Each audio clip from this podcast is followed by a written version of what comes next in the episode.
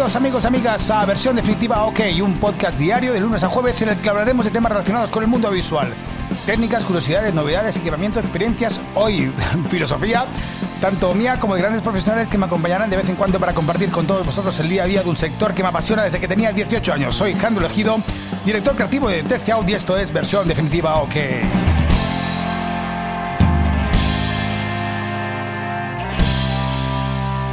¿Qué tal amigos? Feliz lunes, ¿cómo estáis? Ya estamos eh, a 6, 6 de febrero, ¿cómo pasan los días? Además, encima este mes es muy corto, lo cual para un eh, para alguien que tiene una empresa al que sea corto es una putada porque las nóminas llegan antes. Para el trabajador mucho mejor, pero para el empresario es, jodido.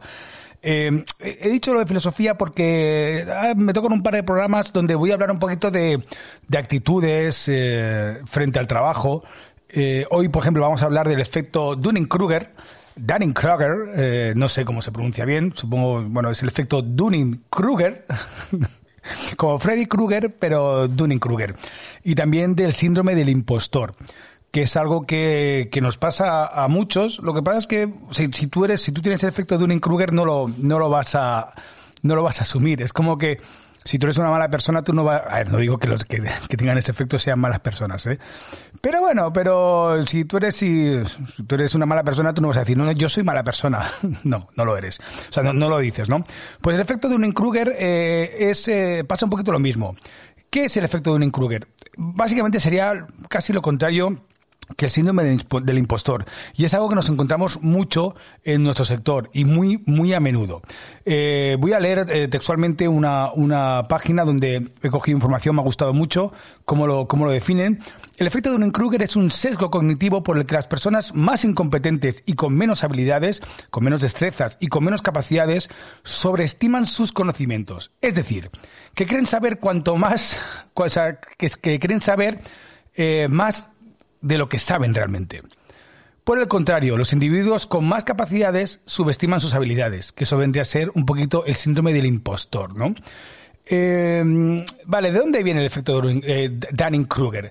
Este síndrome lleva el nombre por sus descubridores, que eran eh, David Dunning y Justin Kruger, que eran dos psicólogos sociales y ganadores del Premio Nobel de Psicología el año 2000 por el descubrimiento de este fenómeno, ¿no? ¿Cómo lo hicieron? ¿Cómo probaron esto? Pues lo que hicieron fue probar su hipótesis a través de una investigación con estudiantes de psicología en la Universidad de Cornell, eh, donde, donde esos estudiantes realizaron unas pruebas relacionadas con el razonamiento lógico, ¿no? La gramática y el humor. Después se les pidió a los estudiantes una autovaloración de las pruebas que habían realizado eh, tras mostrarles los resultados que habían obtenido. Y el resultado fue que los estudiantes con menos habilidades y peores resultados sobreestimaban su posición. En cambio, los estudiantes con más competencias se subestimaban. Claro, ¿esto qué pasa? Pues esto en contraposición al, síndrome del impostor, que básicamente el síndrome del impostor es, eh, es esa sensación de que la gente que sabe más o que tiene buenos conocimientos muchas veces se, subestima, ¿no? Eh, y le da miedo a que como que le descubran que como que no a mí me pasa constantemente yo no digo que sepa mucho eh pero yo sé que hay mucha gente que sabe muchísimo más que yo eh, y además es una cosa que yo digo, o sea, el tema de, a nivel técnico, yo tengo muchas carencias, eh, bueno, sí, yo estoy muy al día con muchas cosas, pero hay gente que está muchísimo más. De hecho, mi, mi filosofía al final con la empresa es de, de, de tener a mi lado a la gente que sepa mucho más que yo. Eh, y esa es la forma también de, poder crecer una empresa. O sea, uno no puede abarcarlo todo y llega, también un punto en mi vida que me encantaría poder hacer según qué cosas, pero yo no las puedo hacer ni las quiero hacer, ¿no? Y el síndrome de impostor, muchas veces a gente que sabe mucho les da miedo eh, que, a veces eso, ¿no? Que como que les descubran que, no, no, es que realmente no sé tanto como, como dicen, ¿no? No, no, es que si, seguramente esa gente se subestima y sabe mucho más. Eh, y son mucho más cautos. A mí, a lo largo de mi carrera, me he encontrado con mucha gente, muchísima gente, con el efecto de Dunning-Kruger. Muchísima. Y esa gente generalmente lo que hace es atacar. Eh, para no mostrar sus debilidades, ataca al que tiene enfrente. ¿Qué quiere decir eso? Que encuentras poca gente realmente que confíes en, en el equipo que tienes delante, que sepas que esa gente sabe más que tú y confíes en su criterio y lo que ellos digan, oye, pues me parece bien, para adelante, ¿no? Confías al final en la gente que tienes al lado, ¿no? Esta gente lo que hace, eh, este tipo de perfil, eh, lo que hacen es que eh, imponen su criterio, creen que siempre tienen razón, y eso es muy, muy complicado trabajar con ese tipo, con ese tipo de gente, ¿no?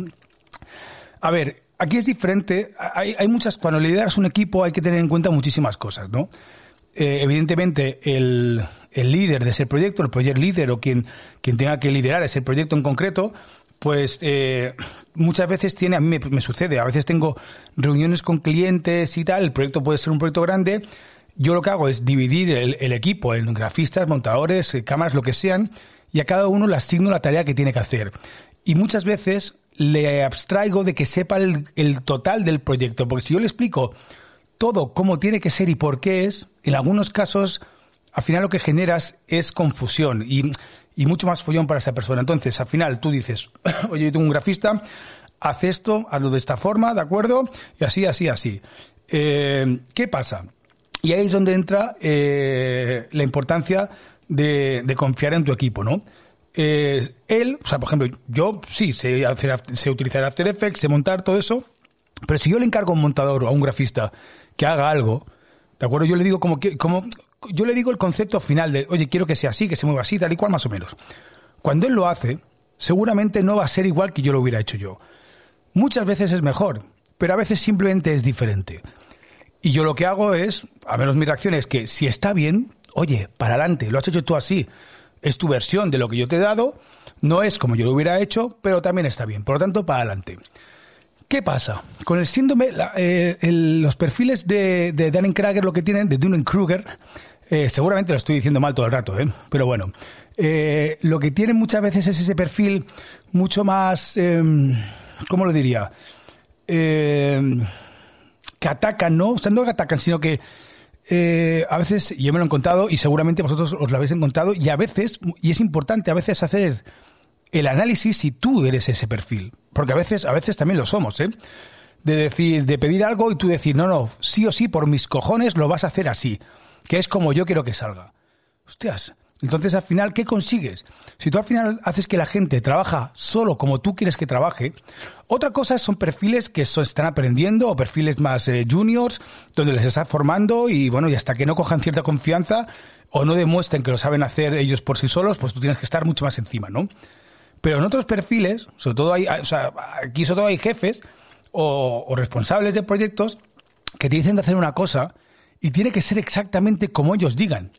¿Qué pasa? Que entonces el profesional, profesional ya eh, entra en otro nivel y ya no trabaja para hacer una cosa que a él le guste, porque yo siempre cuando trabajo me gusta pensar que lo que estoy haciendo me, me tiene que gustar a mí, aunque sea una animación de un PowerPoint o aunque sea una cosa sencilla, tío, aunque sea una boda todos mis respetos, pero a mí me tiene que gustar y tengo que hacer de una forma que yo me sienta orgulloso.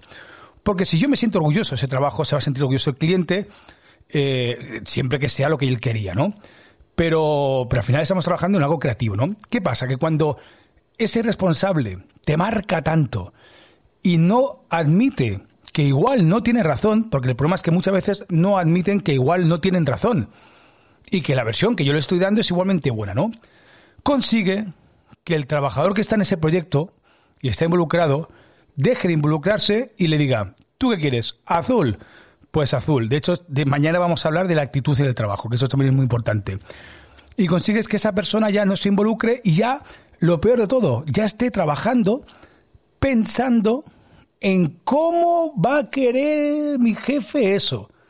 O sea, claro, y es muy complicado, es muy complicado llegar a, a, ser responsable y decir, vale, yo te, te, encargo un trabajo eh, y a ver, a no ser que sea un, horror, sea un horror lo que haga, ¿de acuerdo? Pero si es un horror también tienes que explicar por qué es un horror, ¿no?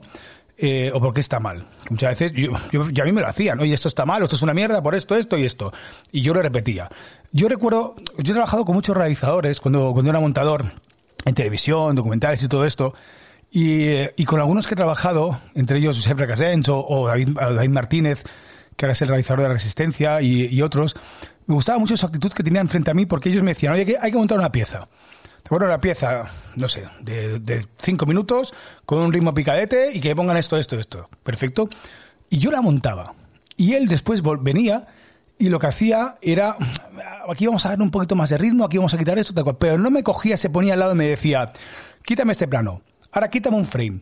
O sea, no, o sea, no, me, no, hacía que yo me convirtiera en una extensión de su brazo, sino que él tenía una idea, me pasaba el briefing, yo lo hacía, lo retocábamos, pero confiaba en mi criterio. Y eso hace que el profesional con el que estás trabajando crezca y se sienta más a gusto y se sienta más cómodo. Porque si no al final lo que hace es que ese profesional tenga miedo a la hora de trabajar. Es muy complicado porque yo admito que muchas veces soy soy oh, soy muy cabezón y, pero yo no te voy a yo no voy a decirle a nadie quítame un frame. A mí me dices quítame un frame y que te lo quite tu puta madre, sinceramente. O sea, dime, dame más ritmo, dame un concepto global, porque yo soy montador, soy realizador y al final tengo mi criterio, ¿no? Quítame un plano, perfecto, te lo quito porque seguramente tú sabrás que ese plano no puede salir porque esa persona no puede salir. Y en lugar de a veces de, de, explicarle todo el background de por qué te tengo que pedir que quites ese plano, oye, quítalo, confía en mí, que sé que lo tienes que quitar. Bueno, es un ejemplo que se puede explicar, pero no sé si me entendéis el concepto, ¿no? Y este perfil de Dunning-Krager, ¿vale? Eh, ese tipo de gente yo me lo encuentro muy habitualmente en trabajos donde lo que hacen es que eh, ellos eh, sobreestiman, ¿no? Que se creen mucho mejor de lo que son, no admiten las críticas hacia su trabajo y creen que siempre tienen la razón. Y es muy, muy complejo trabajar con gente así. Así que amigos y amigas, nos escuchamos mañana. Mañana vamos a hablar de la actitud en el trabajo, que viene un poquito ligado al de hoy, ¿no? Eso es, estamos haciendo como una biología, biología, trilogía, si hay tres programas de esto. Pero mañana hablaremos de la actitud ante el trabajo. Amigos y amigas, sed felices, sed creativos, sed inquietos y compartir. ¡Qué salud! ¡Adiós!